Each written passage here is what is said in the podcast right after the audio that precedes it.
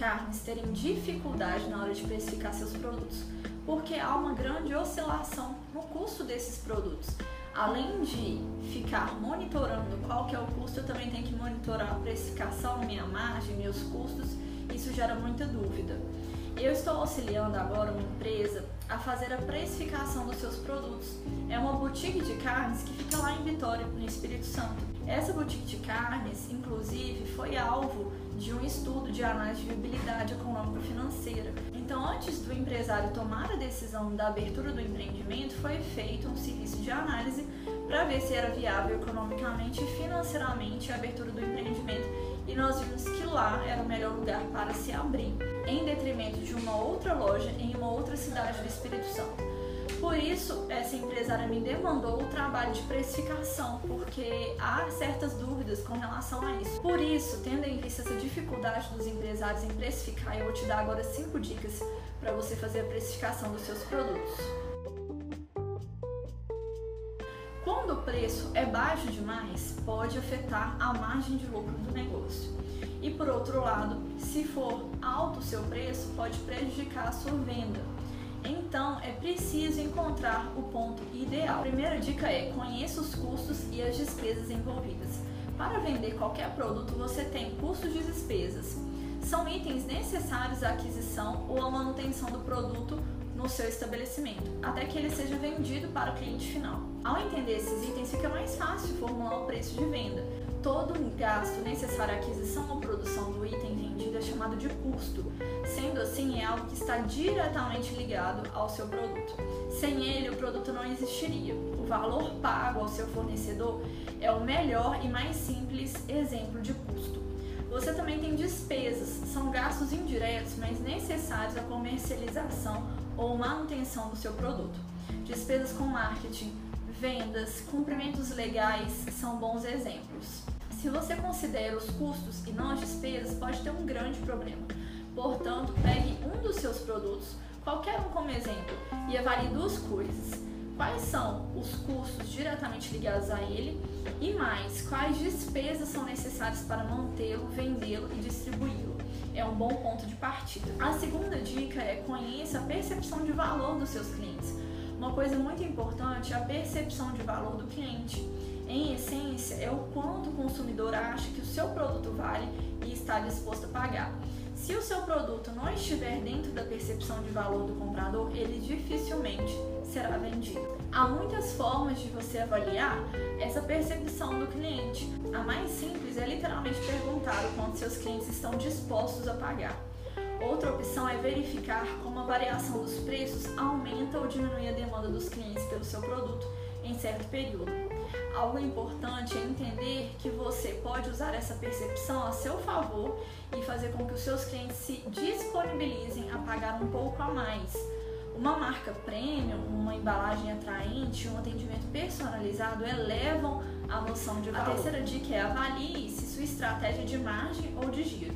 A diferença entre o custo do seu produto e o preço de venda é chamado de margem. Sendo assim, se você compra algo por 50 e vende por 100, você tem uma margem de 50%. O ponto é, qual é a margem ideal? Quanto maior, melhor? Isso depende muito da sua estratégia. Algumas empresas ganham na margem, ou seja, conseguem obter uma margem muito alta na venda de cada produto, mesmo que isso signifique vender com pouca frequência. As joalherias funcionam assim e as concessionárias também. O ganho está na margem. Outras empresas ganham no giro do produto, que é a frequência de venda. Elas trabalham com uma margem muito apertada, mas vendem com muita frequência e ganham no acumulado.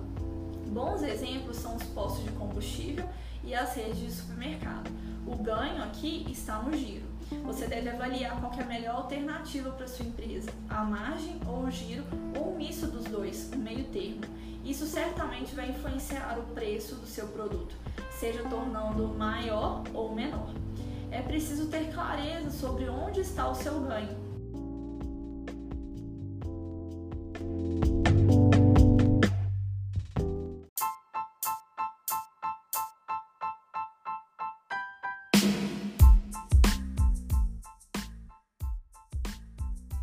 O quarto ponto é Conhecer bem os principais competidores. Aqui vai uma dica importante. Você deve conhecer os seus competidores. Em geral, tanto a sua estratégia de margem ou giro, quanto a percepção de valor dos seus clientes dependem da forma como os seus competidores atuam no mercado.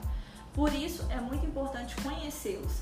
Seus principais competidores têm fundamentos semelhantes ao da sua empresa, ou seja, são mais ou menos homogêneos em termos de tamanho, público-alvo, raio de atuação. Por exemplo, se você possui um mercadinho de bairro, seus principais competidores são outros mercadinhos e não supermercados. Avalie então qual é o preço praticado por competidores com fundamentos iguais ao da sua empresa. Os produtos são mais caros ou mais baratos? Costumam entrar em promoção ou ficam sempre naquele preço? Assim você terá uma boa base para decidir seus preços. O quinto ponto é avaliar a sensibilidade dos seus clientes ao preço. Nós já falamos aqui sobre a percepção de valor do cliente e agora vamos tratar da sensibilidade aos preços. Alguns segmentos de consumidores são mais sensíveis aos preços do que outros. Então, se sua empresa aumenta o preço de venda, a intenção de compra cai significativamente. O mercado de remédios, por exemplo, costuma ser pouco sensível. Ainda que o preço do produto cresça, a demanda se manterá praticamente a mesma, pois as pessoas precisam do medicamento. O mercado de carne bovina, por sua vez, tem uma elasticidade maior. Se o preço da carne de boi cresce, os clientes ligeiramente recorrem a outro tipo de proteína animal.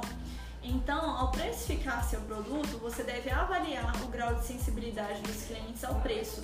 Isso será útil para futuros reajustes ou para praticar preços um pouco mais distorcidos da média do mercado. Se a sensibilidade é alta, a sua precificação deve ser ainda mais perspicaz. Se você tem ainda dúvidas de como precificar os seus produtos, entre em contato comigo porque eu sou especialista na área financeira. Se você gostou desse vídeo, clique em curtir e me siga aqui para ter acesso a mais conteúdos de valor para os empreendedores.